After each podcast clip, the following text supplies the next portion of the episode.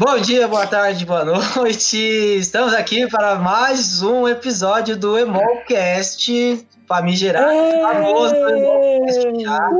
Estamos recebendo várias opiniões falando que a gente está mandando bem pra caramba. É o que dizem.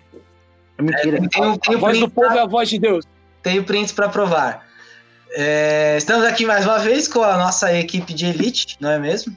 Independente de quem apareça, estamos aqui com o Jonathan. Bom dia, boa tarde, boa noite, família Malcast. Estamos aí para mais um episódio, mais um debate emocionante, instigante e completamente alucinante. Ô, louco, e saiu no espelho isso antes, hein? É, Ele escreveu. Ele tá lendo ali, ó. Temos aqui também o Gustavo. Olá, gente. Bom dia, boa tarde, boa noite. Sejam muito bem-vindos novamente ao nosso nossa conversa, nosso bate-papo. Espero que vocês gostem da nossa conversa, interajam, comenta lá no Instagram, dá um salve que incentiva aí a continuar com o trabalho, né? Dá um like, mentira. Pediu like, escreveu. Eu esqueci, eu esqueci do mais importante, Vini. Eu esqueci do mais importante. Diga. Saudações rubro-negras, obviamente. Ah, Eu não ia falar nada, né? Eu não ia falar nada. no caso agora é falar. saudações Covid, né? Saudações, É. saudações covidianas. É, porque Eu, eu, eu, eu acho que gente. Eu acho que por causa do- da última semana de futebol aí, a gente tinha que se abster de falar de futebol hoje. Acho que não tá Por merecendo favor, Por hoje. favor, por favor. Só, só falar mal do dinizismo tá bom. Tá. Merece. Esse merece sempre uma ressalva. Completando o nosso time, aqui hoje temos ainda a Gabriela. Bom dia, gente. Boa tarde, boa noite. Vocês que estão me escutando aí do Spotify. Eu me sinto muito chique no Spotify. Eu queria dizer que o meu próximo perfil vai ser de músicas, tá? Vou lançar esse também aproveitar a fã. Não, Vou lançar um single, né? Vou lançar um single aí na quarentena. Aí, ó, já, já tá dentro do tópico. E temos uma participação mais do que especial. Agora a chefia está entre nós. Vixe. Boa noite, chefe. Oi, Marcela. Boa noite, pessoal. Bom dia, boa tarde, boa noite. É um prazer estar aqui. Segue a gente lá no Spotify. É muito, muito bacana estar aqui com vocês hoje. Vida aí desde março, né? A gente tá aí caçando o que fazer. E eu vou deixar a especialista do negócio apresentar o assunto todo e como a gente deve abordar esse assunto hoje. Manda bala, Gabi. Então, gente, hoje nós decidimos falar um pouquinho sobre saúde mental na quarentena. Eu até pensei um pouquinho depois, eu falei, nossa, mas será que, que é válido ainda falar em quarentena? Será que ainda existe uma quarentena, ou sequer existiu no Brasil uma quarentena? Mas, querendo ou não, a pandemia ainda está aí, o vírus está aí, e isso causa muita angústia, isso desencadeia muitas coisas que vale a pena ser falado, vale a pena ser tratado. Mas já fazendo um disclaimer aqui, gente, isso aqui não é uma consulta psicológica, tá? Não levem isso como um guia a ser seguido, que vai dar certo e vocês vão ficar bem. Não. Nada substitui um, um atendimento psicológico, um trabalho profissional. O que a gente vai fazer aqui é conversar um pouquinho sobre coisas que acontecem, sobre coisas que podemos fazer para que não aconteça, pelo menos nesse período, né? Mas, por favor, não desmerecendo o trabalho, meu trabalho, no caso, psicólogos. Mas eu queria começar com uma pergunta. Eu queria começar perguntando para vocês o que vocês têm feito, né, durante essa pandemia, durante essa quarentena, que vocês acham que tem ajudado a manter o, um pouquinho de saúde mental que vocês tinham. Cara, mas eu acho que eu não tomei nenhuma medida, assim, pensado, pensar, nossa, vou fazer isso aqui pra manter minha saúde mental. Sinceramente, assim, eu só fui sobrevivendo e fazendo o que tinha que fazer, assim. Sei lá, eu, hum, acho que eu não tive tempo de pensar, nossa, acho que eu vou fazer isso aqui porque eu vou manter a minha saúde mental pra sobreviver esse período. Acho que eu só fui vivendo, assim, fazendo o que tinha que fazer. Não deveria ter feito isso, né? Assim, não ter pensado no, não ter pensado nesse que é tão importante. Por mais que eu ainda fale isso pros alunos, acho que pensando assim, ah, tipo, falo, falo o que eu faço, faço o que eu falo, mas não faço o que eu faço, né? Acho que eu, tô- eu tô meio nessa, assim. Eu acho que o pior é que a gente não tinha uma noção de como trabalhar no home office. Então a gente não tinha um horário para entrar e um horário para sair. Eu sei vocês, né? Eu também, a gente trabalhava direto. A gente começou a pandemia trabalhando direto. Tipo, às vezes começava às sete, meia, oito horas da manhã e ia terminar dez horas da noite. E a gente não pensou realmente nisso, né? O que fazer para, para criar hábitos é, nessa pandemia que nos fizesse seguir uma rotina, por exemplo. Não teve um planejamento. Nem sei se tem hoje, acho. Então, eu acho que é. assim, eu acho que meio que o Gustavo falou assim, eu acho que, tipo, até certo ponto, né, eu acho que eu também fui levando, né, falei, não, ó, vai, vai, daqui a pouco melhora, daqui a pouco passa, não sei o quê, mas depois chega uma hora que não dava mais, assim, você, nossa, parece que o mundo tá nas suas costas, assim, você não sabe direito aonde você vai, como que você vai fazer, como que você vai resolver o negócio, aí você precisa começar a planejar, né? E aí a, a, entra toda a questão de que a gente já falou do, do horário fixo, né? Nas nossas, nas, nas nossas aulas mesmo, né? Isso ajuda pra caramba. Mas acho que assim, uma das coisas que, que eu vi logo que começou a pandemia, assim, que eu vi que me ajudou, que eu fiz, que era o negócio assim, olha, não fica andando de, de, tipo, de pijama o dia inteiro em casa. Né? Isso dá uma, dá uma sensação de, de atraso de vida.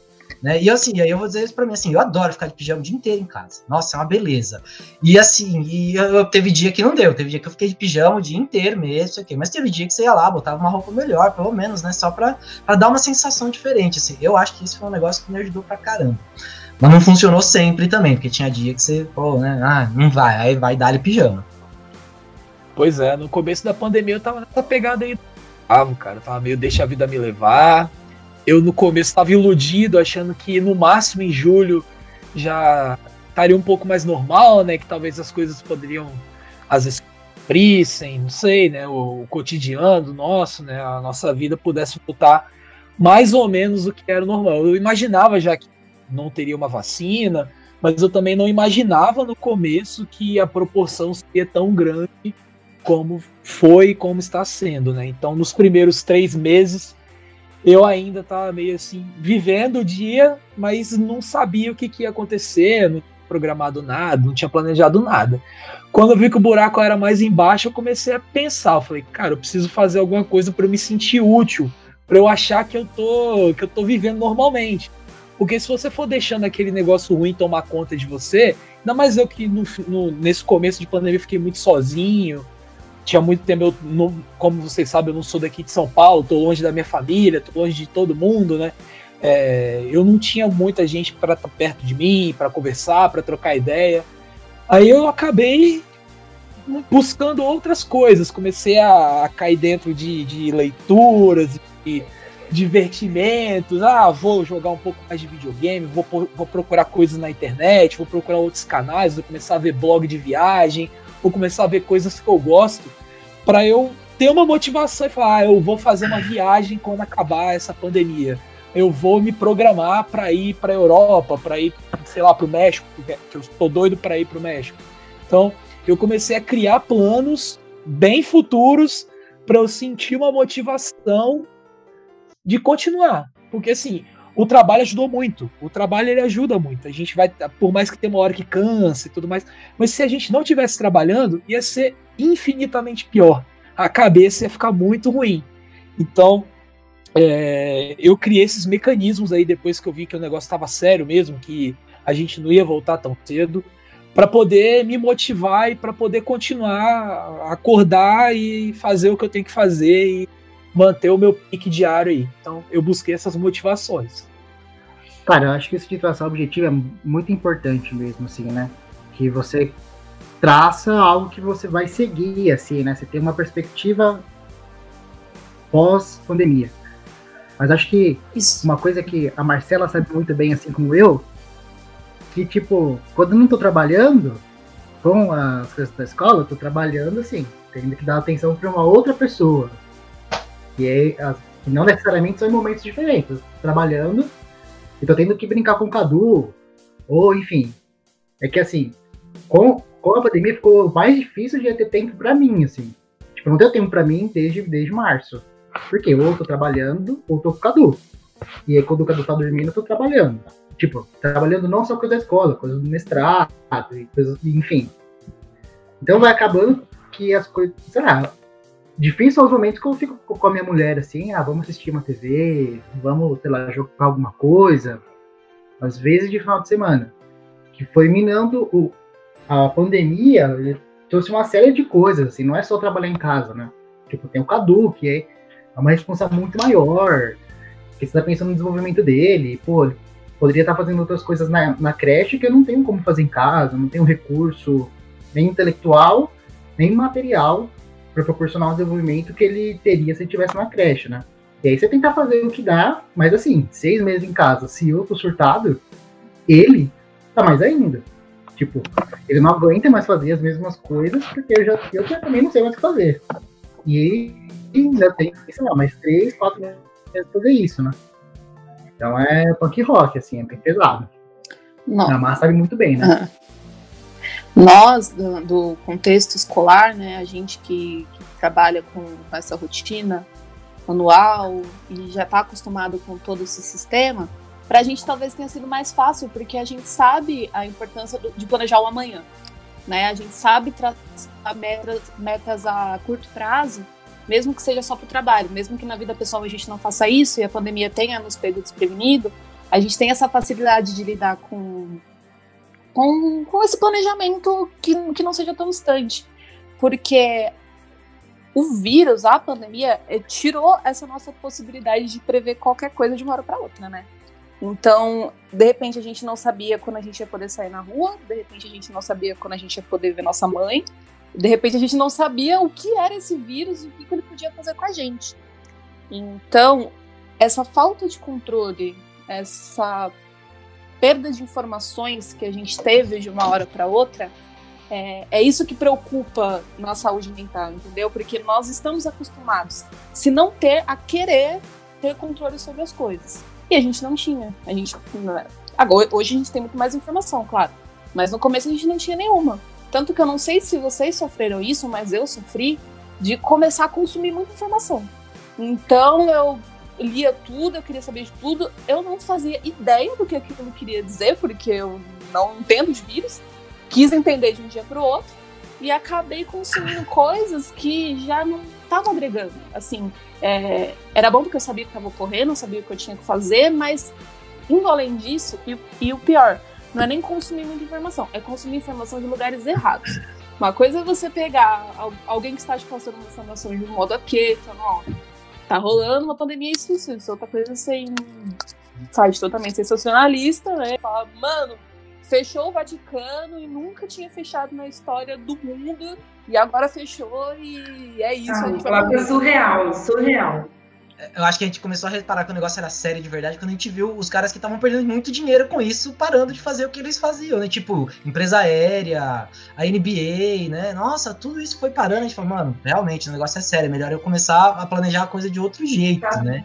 Sabe quando que, que me deu um start, assim, tipo, o negócio é sério e não vai acabar tão cedo? Quando eles cancelaram as Olimpíadas no começo, não me lembro quando que era, acho que era em abril, eles tinham já é, postergado, né, adiado e tal. E aí quando veio a notícia assim, cancelou as Olimpíadas, não vai ter Olimpíadas, é, eu pensei, nossa, então se eles já estão pensando lá na frente, a gente precisa começar a pensar. Sim. E eu também tinha essa sensação da Gabi. Eu assistia muita TV, a TV ficava ligada às vezes, porque tinha gente assistindo em casa, e eu ficava assistindo, e aquilo vai te dando um pânico que você não tem o controle da situação, e, nem, e, e às vezes é muito sensacionalista, né? Então, chegou um momento assim, eu não tinha o hábito de assistir televisão antes da pandemia na minha casa, nunca tive. Aí, como eu estava em outro lugar com outras pessoas que assistiam televisão, eu comecei a criar esse hábito novamente. E eu falava, não, gente, não dá, eu tô ficando doida. E aí eu tive que parar, me desligar. E aí quando eu voltei para minha casa, a gente não vê jornal, eu leio o que eu tenho que ler, de fontes que eu confio, ou a cada, sei lá, 15 dias, para ver as atualizações. Eu não fico me consumindo de notícias diárias, não, porque eu fico pior. Então, eu passei por um período que religiosamente eu também pegava o celular e abria site de notícias esperando alguma notícia milagrosa, assim, alguma vacina, alguma coisa do tipo, mesmo já sabendo que isso não aconteceria. Não teria uma notícia falando, ah, a vacina tá aí, semana que vem voltou tudo ao normal. Mas era uma forma de tentar, sei lá, me consolar, não sei, não sei porquê. Depois eu parei de fazer isso também. É uma forma. não percebi quando. É, é cognitiva, é uma forma de você. Desculpa te interromper, Gu, mas é porque é totalmente biológico, é uma forma de você querer controlar o que, obviamente, não está no seu controle. Então você tá lá lendo a notícia na esperança de que você vai entender alguma coisa que vai te confortar, sabendo que não tem nada ali que faz. Uma vacina não se constrói em um mês. assim. Eu acho que, mas eu acho que foi isso mesmo, né? Assim, a gente ficou tão desesperado para conhecer o negócio que a gente não sabia o que era, né? Foi um vírus todo novo, a gente começou a caçar informação de todos os jeitos. Eu lembro que foi mais ou menos na- na- no mesmo período que a, acho que a CNN que entrou no ar no Brasil. Nossa, era a CNN ligada 24 horas por dia, você ficava assistindo. E quando você não tava em um, você trocava pra Globo News ou pra Band News ou qualquer lugar. Eu só queria ver notícia de todo jeito. Além do que, né, o Brasil conseguiu transformar o, o- a pandemia num espetáculo político, né? Então, tipo, era opinião para todos os lados, das mais absurdas, né? De, de todos os lados, né? E aí você você fica, mano, e agora? Pra que lado que eu corro, nem tem né? como. É. é, nem tem como falar dessa, dessa pandemia sem falar do, do lado político, né? É, Porque, querendo ou não, foram disseminadas muitas notícias que eram perigosas para a população que já estava carente de informação, então qualquer informação que ela recebia que pudesse ajudá-la de alguma forma, ela catava. E foi nessa que nós tivemos gente tomando remédio que era ineficaz. Tem gente fazendo isso até hoje. Então, que acabou os remédios para quem precisava, né? Tipo, as farmácias de um dia para o outro não tinha mais o remédio para quem precisava realmente. Porque se agarra numa única ponta de esperança que nem tinha resultado conclusivo ainda. Ou que tinha, contrário, tipo, não usem e ainda era falado para usar. Exatamente. E, tudo, e tem coisas que são inofensivas. Alguém falar, ah, toma água com limão de manhã. Beleza. Não vai afetar a pessoa. Mas quando trata de remédio, e assim, tem casos de pessoas, eu não sei se no, no Brasil, mas nos Estados Unidos, que morreu tomando remédio que o presidente lá tinha falado que era eficaz para a Covid, mesmo É. sem ter nenhuma comprovação disso.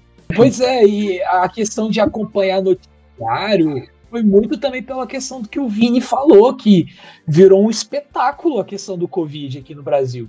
A gente via cada situação, cada, cada pronunciamento de líderes políticos aí, que era coisa de cair o queixo, né? Você falava assim, meu Deus, como que a pessoa pode afirmar uma coisa dessa sem ter uma comprovação científica, sem ter um embasamento, sem ter um estudo que está comprovando?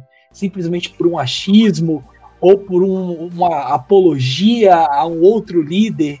Então, assim, a gente fica pensando em tudo que aconteceu. Se a gente parar, por exemplo, daqui a cinco anos, daqui a 10 anos, quando a gente estiver falando sobre a pandemia do ano 2020 para os nossos futuros alunos, a gente vai falar disso. A gente vai abordar o circo que aconteceu no Brasil. A gente vai falar da, da politização, a gente vai falar do, do escândalo da negação à ciência, vai falar de tanta coisa absurda que aconteceu aqui dentro, porque isso não pode ser deixado de lado. A gente não vai conseguir simplesmente apagar isso da memória, principalmente a gente que está vivendo isso, nós que somos professores, somos educadores, estamos na área da educação, isso vai marcar demais a nossa vida, porque foi algo que mostrou pra gente o quão importante é a compreensão da ciência, o quão Sim, importante cara. é o então, estudo, mas aí, aí vem o lado, é a pesquisa. Mas vem o lado pessimista, né? Isso se a gente vencer, porque se o obscurantismo vencer, a gente se lascou, né? Pois é. Mas aí a gente pelo menos vai estar do lado do lado certo da força, pelo Ah, menos. sim. Ah, sim, Cara. Mas É, é isso que, é isso que conforta o coração todo dia de manhã. É.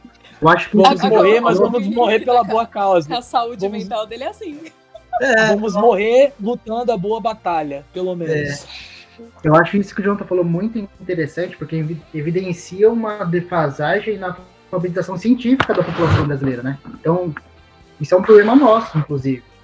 Tipo, quais cidadãos que a gente está formando e com qual capacidade de interpretação de uma notícia científica que eles estão preparados. Então, será que o aluno que eu estou ensinando agora tem toda a formação científica dele no, no ensino regular? Ele vai conseguir lidar com uma situação dessa futuramente, por exemplo? Ele vai conseguir interpretar uma notícia? Porque isso é, isso é um papel nosso, né? É, esse contato com a ciência, dificilmente uma pessoa vai ter além da escola.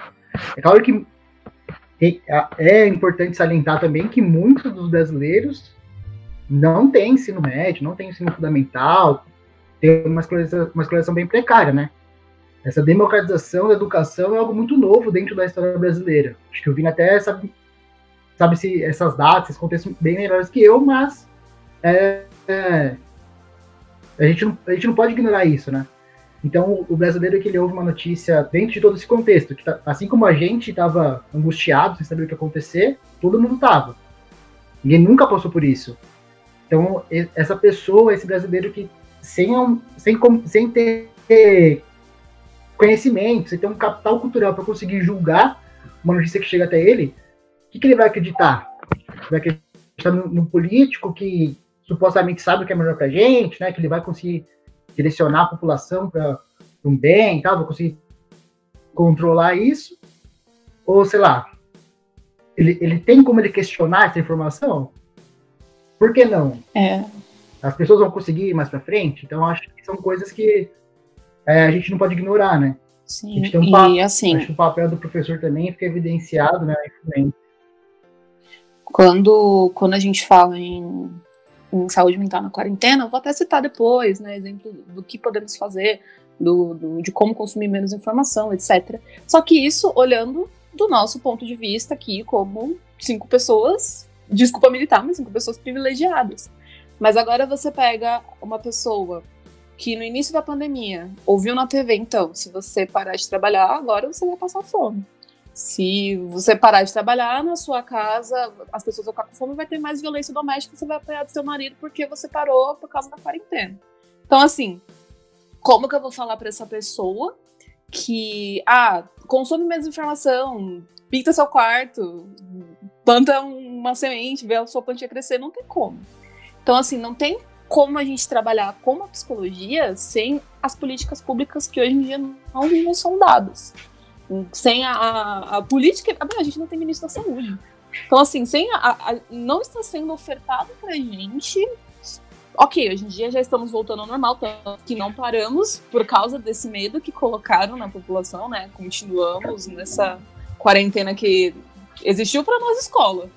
Pro resto, continua normal além de tudo, né, a gente ficou meio que desamparado nesse quesito, né? A gente precisava de, de, auxílio, de uma, de uma notícia oficial, de uma orientação oficial, e o negócio ficou meio a Deus dará, assim, né? A gente meio que foi descobrindo o caminho das pedras sozinho. Tanto a gente em sala de aula, para como lidar com isso com os alunos, porque até hoje a gente ainda né, fica ouvindo os alunos que, sabe, não, não, eles não, não, não se adaptaram plenamente, nem a gente ainda, né? E, e, a, e a, a direção, a coordenação de todas as escolas e tudo mais ficaram também desamparados, porque não sabia muito bem o que fazer, né? É, e pensando isso que a Gabi falou, né, do, caos que, que, gerou, do pânico que gerou no começo, é, principalmente porque no Brasil a gente não tem uma estrutura pensando de escola pública, né, também, e muitas famílias que dependiam de comida da escola pública ou que dependiam da escola para ela poder trabalhar e comprar a comida do dia seguinte, então, isso também gerou um pânico muito grande é, e a falta de informação para essas famílias menos privilegiadas, é, elas não tinham suporte, né? Então, o que, que acontecia? Elas deixavam as crianças em casa sozinha, é, ou aquelas privilegiadas que não podiam deixar de ter aquelas pessoas que trabalhavam em suas casas e tinham que continuar indo trabalhar é, sem o suporte do governo para a parte de escola, sem o suporte do governo para a parte de alimentação, é, com a saúde toda em pânico, o que, a gente vai fazer? A saúde vai entrar em colapso, sendo que a saúde no Brasil ela já é um colapso. Então, assim, é, é esse caos, né, essa falta de estrutura do Brasil, ela contribuiu muito para que não, não tivesse realmente a quarentena de fato, não tivesse isolamento, né?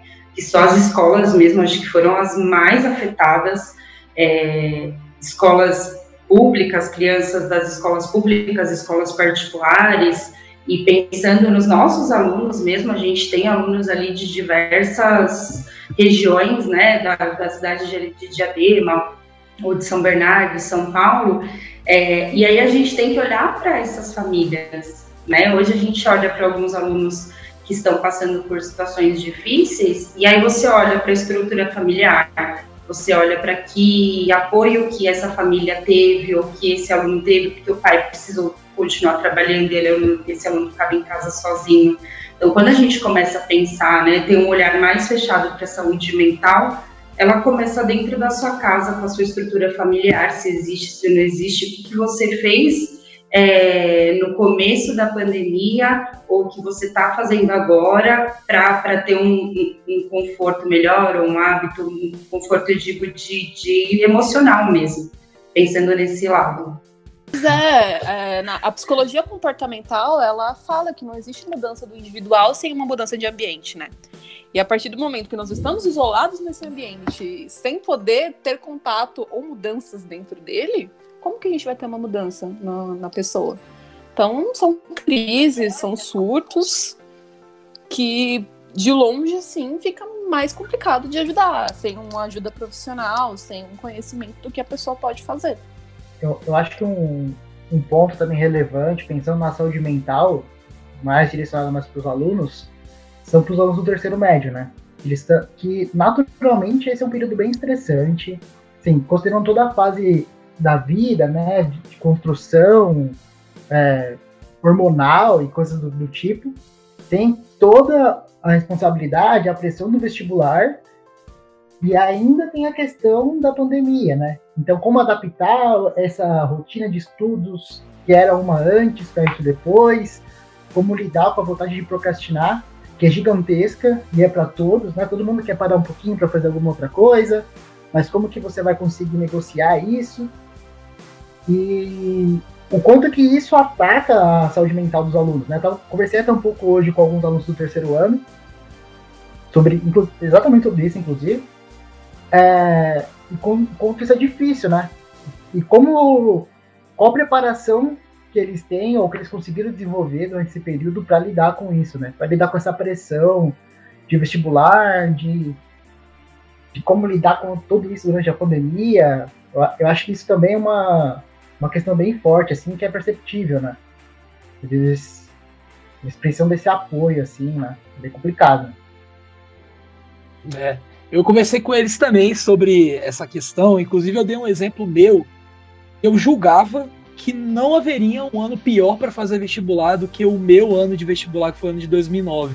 Morde a não sei se vocês, não, se vocês vão estar recordados, mas foi o primeiro ano do Enem como vestibular no Brasil todo, de primeira Nem era o vestibular que valia como o ingresso direto, ele era a primeira fase das universidades, aí depois se fazia a outra prova, que era a prova discursiva, enfim. Foi o primeiro ano do novo Enem. E o que aconteceu? Uma semana ou duas antes do vestibular, roubaram a prova. E aí o que aconteceu? Os caras roubaram a prova, divulgaram a prova e aí jogaram o Enem lá Nossa, pro final de dezembro ou pro começo de janeiro agora. Lá pro final de dezembro, eu acho que foi. É, foi final de dezembro que eu lembro que foi na rodada que o Flamengo foi campeão brasileiro, no dia que foi você, campeão né? brasileiro. Que eu, eu, prova, eu, já né? eu já tinha passagem comprada para ir pro Maracanã assistir a final, não tem que ter futebol, né? A fala do ah, então, tem que ter futebol. Esse ano, eu, esse eu ano sou uma injustiça, velho. Eu sou, uma o último, eu sou o último a ser acusado de roubar a prova do Enem, porque, por favor, né?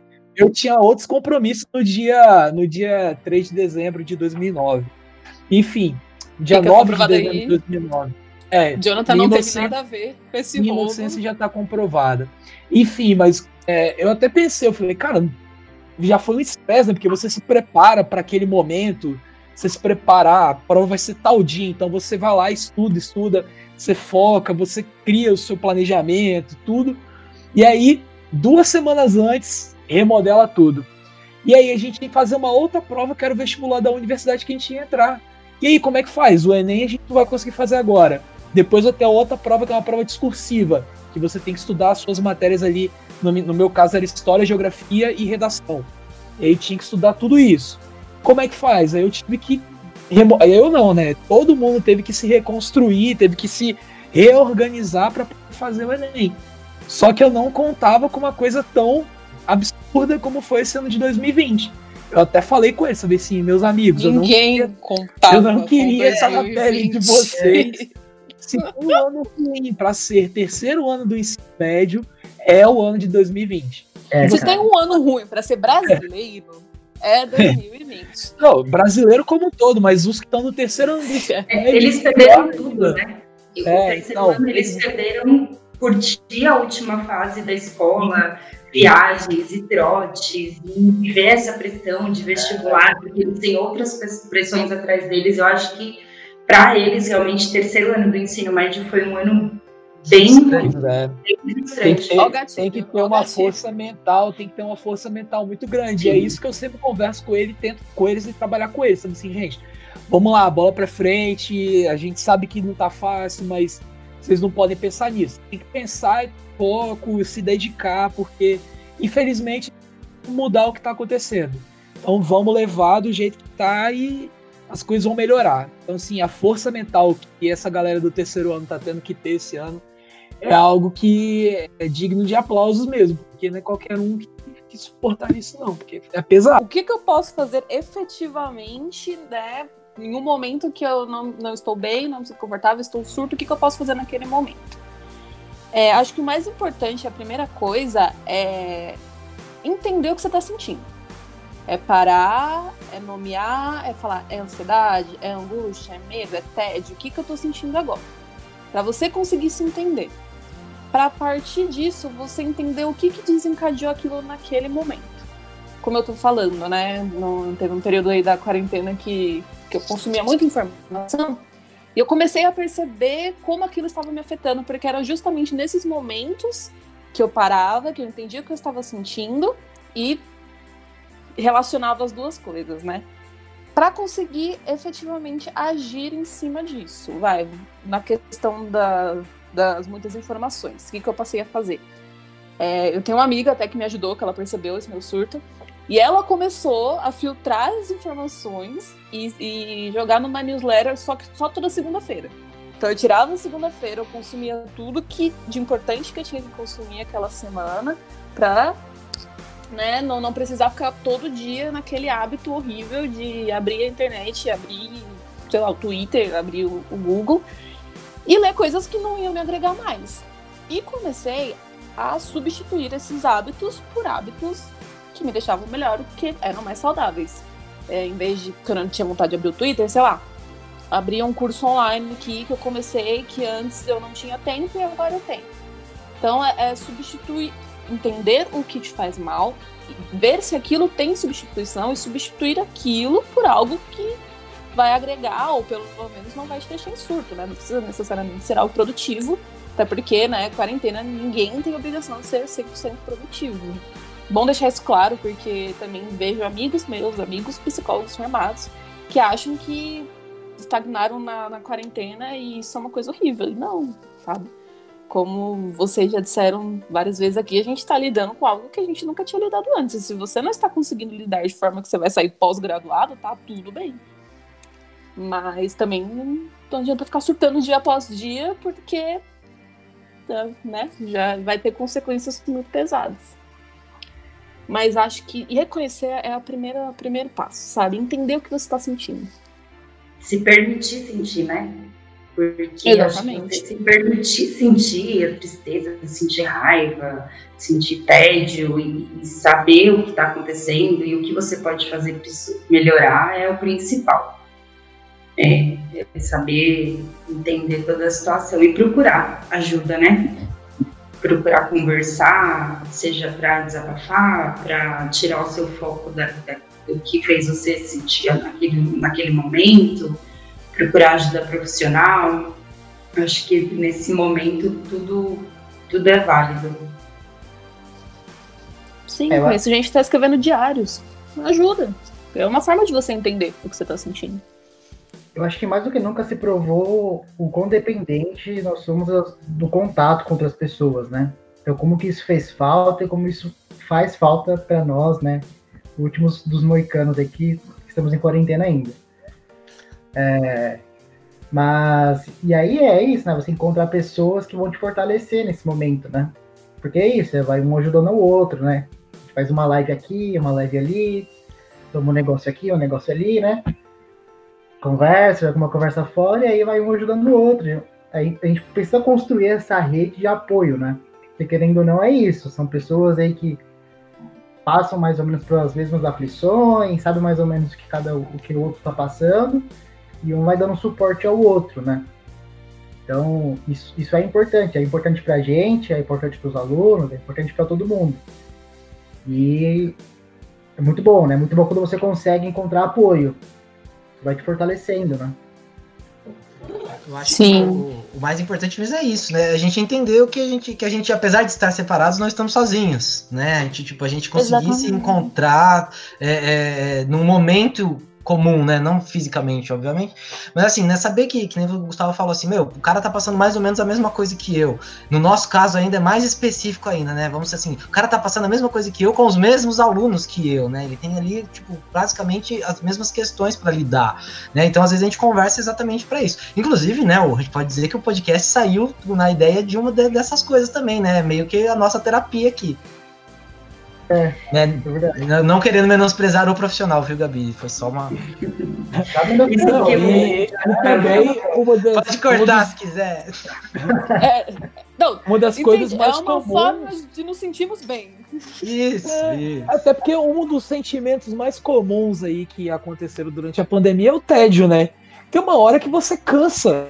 Se você tivesse uma mãe e um Cadu em casa, você não ia sentir tédio nunca. É, Tem um sentimento que eu não senti nessa pandemia foi tédio. É, então, aí é verdade, né? Isso, mas, mas tá caminho, tá caminho, né, Jonathan? Tá Oi? caminho aí, tá encaminhado já, né? Calma, calma, torcedor. calma, calma. Uma coisa que o, que o Jonathan falou que é bem, bem real isso, né? Você buscar coisas que, que fazem você focar em outra coisa, né?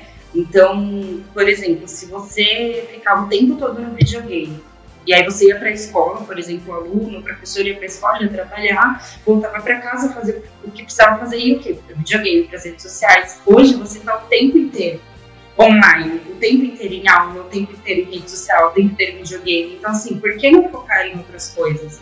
Né? Ler um livro ou escrever um diário, é, assistir uma TV, se desligar um pouco desse mundo tecnológico, desse mundo online, ou de ficar só ali. Videogame você já está isolado dentro da sua casa, aí você se isola no seu próprio mundo ali. Então, acho que buscar outras coisas, isso ajuda também é, um pouco a saúde mental, emocional e dar uma relaxada. O truco ajuda bastante. Até porque... Vocês vão querer deixar isso, mas o troco ajuda bastante, porque você pode gritar, pode esbravejar. Você joga truco sozinho? Não, mas é porque eu moro com outras pessoas aqui em casa. Ah, então é, eu jogar com ela. Mano, não dá pra jogar truco na minha mãe, não, velho. Coitado, velho. Não, é verdade. É truco é da hora, truco é muito bom. É bom não, truco é legal. Nunca aprendi a jogar truco. Ô, louco. Vou falar. Eu sei jogar. Quando eu voltar, sei jogar a versão voltar normalidade aí, a gente. Eu não sei blefar, Jonathan. Eu não sei blefar, eu não sei mentir. Aí, aí já era. Você não tava tá jogando Among Us? Ah, então, eu, jogo isso, eu jogava isso pessoalmente, né? Presencialmente com meus amigos. A gente passava mais madrugada jogando, era muito legal, mas eu não baixei ainda o online. Eu tenho tempo, né? Ó, oh, uma coisa que eu, que eu comecei a fazer na quarentena que eu não fazia antes é jogar. Tipo, eu não tinha mania de. Sei lá, jogava mal um Candy Crush no celular. Agora eu sou gamer. Só não sei, fica aí a critério de vocês. você mudou os seus hábitos, você não você joga jogava e agora você joga. Não, eu não falei que eu jogo jogo bom, eu quero deixar isso claro. Não, mas eu, eu não sou, eu não sou parâmetro para comparação de jogo. Eu tô no Play 3 ainda, eu não, não eu também não manjo de jogo. Eu jogo futebol, eu jogo FIFA 14 ainda. eu tô pegando tudo na, na Steam. Porque eu não tenho videogame, né, Vini? Então, calma aí, deixa eu contar do jogo, que é muito legal. Aí eu jogo um jogo na Steam. que é o, o Don't Starve Together, que é um jogo cooperativo de sobrevivência que você tem que passar por todas as estações do ano. Só que o gráfico dele é muito legal. É, é estilo Tim Burton. Nossa, eu me apaixonei. Sim. Iniciei. Muito bom o jogo, baixa. Ô, Vini, sua cidade tá de pé ainda? Tá, opa, bicha, é, esse foi o meu jogo que eu mantive, tá ligado? A minha, o meu Sin City tá fenomenal, cara. É, eu acho que se o Vini perder essa cidade aí, ele vai entrar numa depressão profunda. Inclusive, o Gabi fica esperto aí já pra atender ele, viu? que jogo? Sin City. Que é um joguinho que a gente é o administrador da cidade, né? Eu tenho no iPad. Eu tentei até fazer um. Ah, é muito velho, é muito antigo esse jogo. Não, então, mas é, é, Tem versões mais recentes. dois, dois pontos É que, muito que, velho, eu- que eu sou chamado de velho nesse negócio aqui, né? Dois seguidores. Sim, mas não tem o que fazer, né? Voltando. O outro No próximo, você vai estar mais velho, mano. É, Sabe o que é mais velho do que eu? Sabe o que eu fiz? A Maite ficou uma semana e meia na casa da minha mãe, né? Aí eu consegui ter uma folga, dormir, descansar. Eu baixei Super Mario, gente. Super Mario. Ô, Maravilhoso. eu joguei Super Mario, eu era viciada, eu saía, tipo, eu trabalhava e jogava, eu trabalhava e jogava, eu fazia planilha e jogava, fazia planilha e jogava. Gente, eu, eu tô aqui no- em todas as expansões do The Sims, olha. Eu comprei piratão todas as Tava assim, tava Eu baixado. nunca tinha jogado. Eu nunca, é que a internet é horrível, né? Então, o SimCity é quase o mesmo. O princípio é o mesmo, né? Você vai administrando a cidade. É tipo aquele Demi Hospital lá, né? Demi Hospital, lembra? Não. Que você administra o hospital, que aí tem o roller coaster, você administra o parque de diversão, é da mesma época. O Nicolas eu lembro. Não, eu não Nossa, o Nicolas é muito. É, da época do Age of Empires também. É, Então, o Age of Empires eu tenho, eu jogo também. O Age of Empires eu, eu, deixo, eu deixo já o reino pronto pra começar a lutar com os caras de uma vez. Não tem que ficar montando de uma vez, né? Vai lá e parte pra ação. Importante. É como diz o, o cara no, no clube da luta, né? Às vezes você precisa ver um negócio bonito sendo quebrado, né? Então, né, vamos continuar aqui, né? A gente, agora, depois de tudo isso que a gente tá falando, né? Tudo que pode ser feito individualmente, nós como indivíduos, como pessoas, para tratar essas coisas, mas o que, que a escola pode apresentar, né? O que, que nós, como professores, trabalhando, o que, que a escola pode apresentar para a gente poder conviver e viver melhor nessa pandemia, né? O que, que vocês acham? Acho que a primeira coisa já vai né, junto com o que eu falei anteriormente sobre o consumo de informações. E o consumo de informações nem sempre corretas e nem sempre passadas de forma ok, de uma forma calma e concisa. E aí entra o nosso papel de informar de um jeito que não apavore, mas que também não deixe a- o jovem, a criança se alienar. Saber que tem alguma coisa acontecendo, saber o que deve saber dessa coisa que está acontecendo e sem, sem que isso cause uma angústia, sem que isso desespere, né? O Jonathan e o Gustavo já colocaram aqui, né? Que é conversar com os alunos. Eu acho que muito mais do que passar conteúdo e se preocupar se o conteúdo está sendo cumprido ali, né? De objetivos, é entender como está esse aluno. É, como que eles estão tirar um momento para bate-papo, para saber como que eles estão se sentindo, para conversar coisas aleatórias, é, tirar um pouco foco tanto do Covid quanto de aula e conteúdo e tarefa. Então, as rodas de conversas, né? Isso é super importante. Manter né, essa frequência de conversas e chamar o aluno no individual.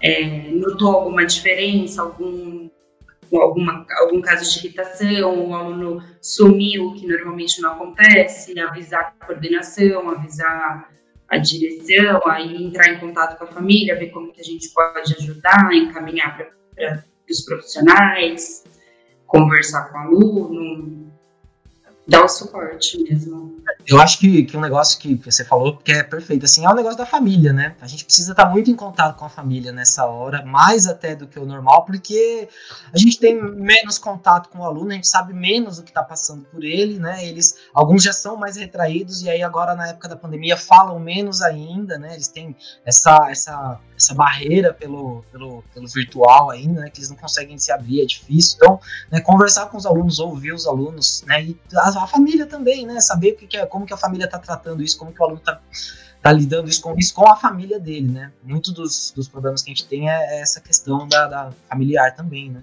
Que gera muitos conflitos e tudo mais. Então, é assim, eu acho que para muitos alunos a escola era um dos poucos lugares de interação social, né? Um dos poucos lugares que eles viam outras pessoas, que eles tinham oportunidade de conversar com outras pessoas.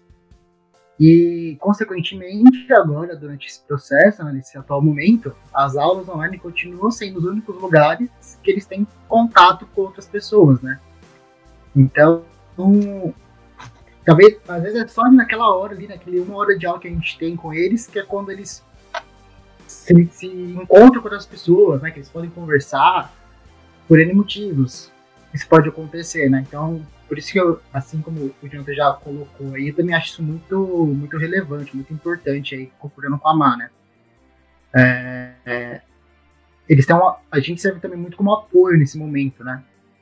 A gente serve aí como, como uma base, assim, para eles poderem falar coisas que não necessariamente eles poderiam falar com outras pessoas, né?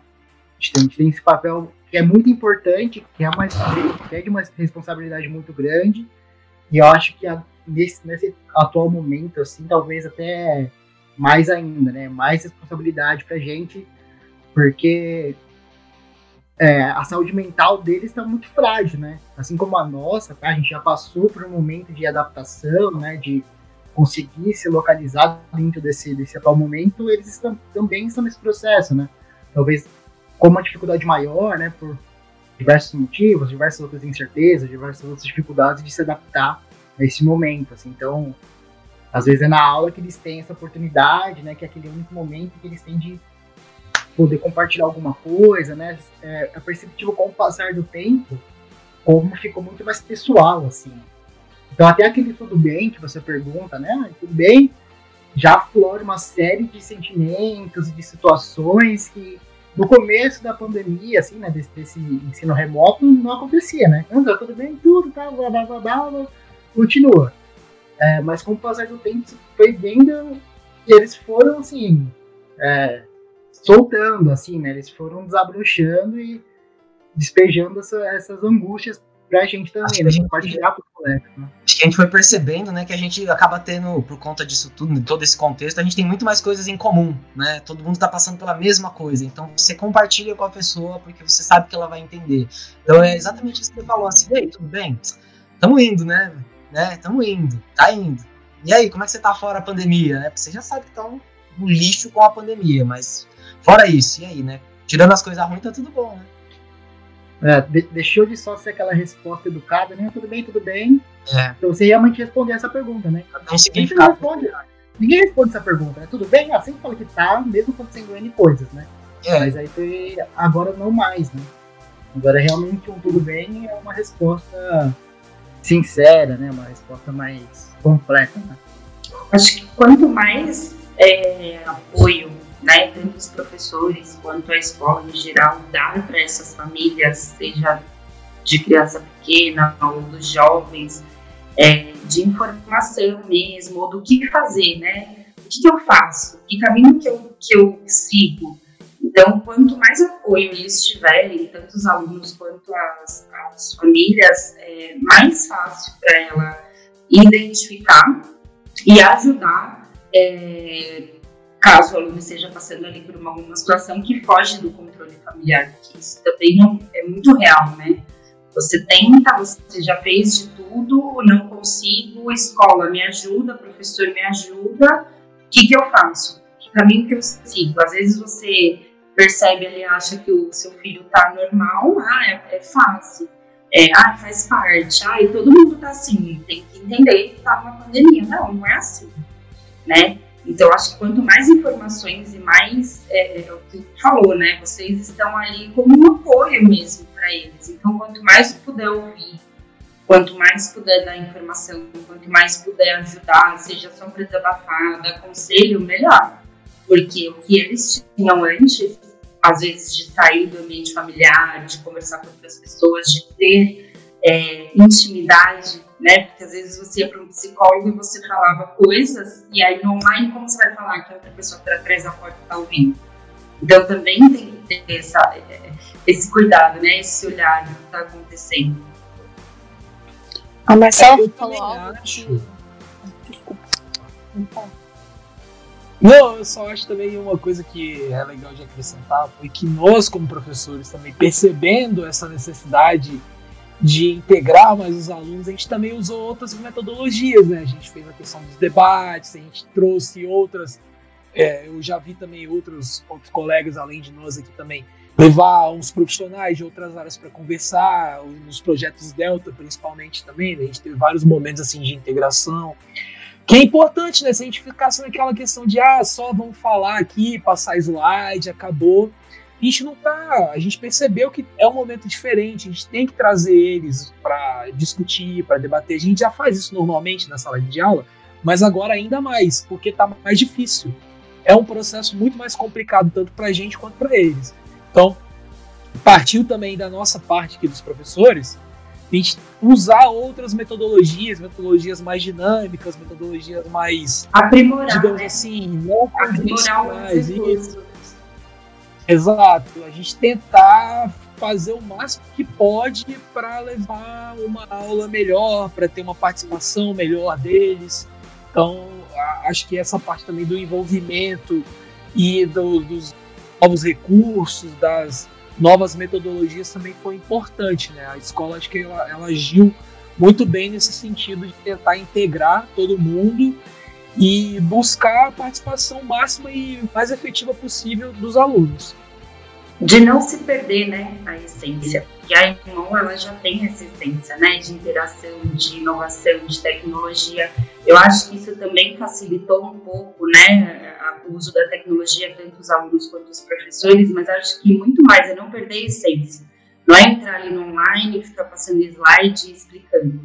É tá, como, como chamar esse aluno, como ter a interação, como ter o foco, é, o que fazer se eles estão ali se perdendo, se eles não estão seguindo o caminho que você tinha pensado e planejado. Vou trazer outros profissionais, vou trazer, juntar as turmas, porque antes a gente fazia isso fácil. Normalmente, ah, vamos juntar, vamos.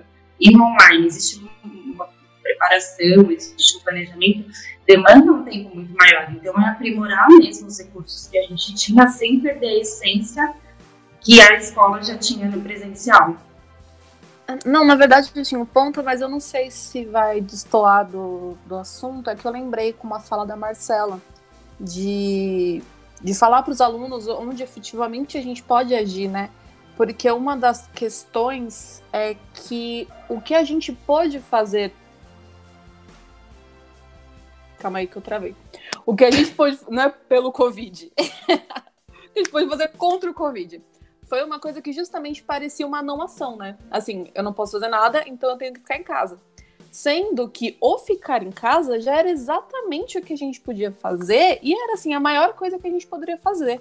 Fica muito claro quando a gente vê aqueles gráficos, né? Assim, uma pessoa que infecta outras cinco, que vai infectando, e se essa pessoa aqui ficar em casa, já paga, sei lá, uns 10 bonequinhos. Então, é, a gente entender que essa não ação é de fato a melhor coisa que a gente pode fazer para o nosso próximo. Ter esse senso de, de como eu afeto o outro, né? Eu, eu não gosto de falar que a pandemia trouxe coisas boas, eu detesto esse discurso toda vez que, que eu ouço, me dá arrepios, mas eu acredito que ele trouxe ensinamentos, né? E um desses ensinamentos foi a nossa responsabilidade sobre o outro, que eu acho que é muito que a gente tenta levar para os alunos também. Ouviram alunos? Responsabilidade social, fiquem em casa, não façam aglomerações. É, Nossa, gente, vamos lembrar que tá aberto. Teve muita tá, aglomeração. Tá aberto. Mas não significa que a gente precisa ir, né? Vamos esperar. É, se, senão a gente não vai voltar nunca, gente. A escola vai ser a última é. coisa a voltar enquanto não parar a aglomeração consciência, né? É. é então, mas eu, eu, como professor de matemática, preciso me posicionar quanto a isso, né? Que é, as pessoas não estão conseguindo interpretar os números, né? Na verdade, teve uma normalização dos números. Então, quando a pessoa vê lá, ah, ocorreu mil mortes no dia, é, isso não é nada, né? Isso é, perdeu essa concepção de que aquele número ali são mil pessoas, né? Aquilo representa uma vida de uma pessoa que ele ter sido muito menores se a gente tivesse tomado as devidas precauções e coisas do tipo. E com isso, as pessoas acham que tudo está voltando ao normal, né?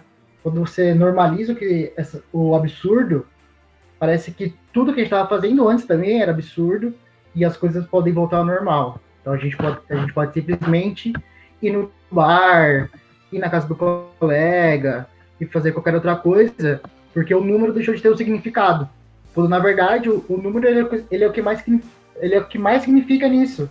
Ele que traz essa informação do que está acontecendo. Então, quando a gente via lá, por exemplo, assim que aconteceu a decisão né, do ensino remoto, que é, acho que o que mais espantava a gente é o que estava acontecendo na Itália, né? então que as pessoas estavam mortas dentro de casa, não tinha nem como retirar as pessoas de casa. Mas se você comparar os números daquela época da Itália, de quando estava toda essa moção em relação a isso, e os números do Brasil hoje, nós somos muito maiores. E, a, e o sentimento em relação ao que está acontecendo não é, nem se compara com o que todo mundo estava sentindo naquele momento, né? Então, é, essa, os, os números, as pessoas deixaram de entender o que, que o número está querendo dizer. E isso é péssimo, né? E acaba acontecendo o que a gente está vendo hoje, né?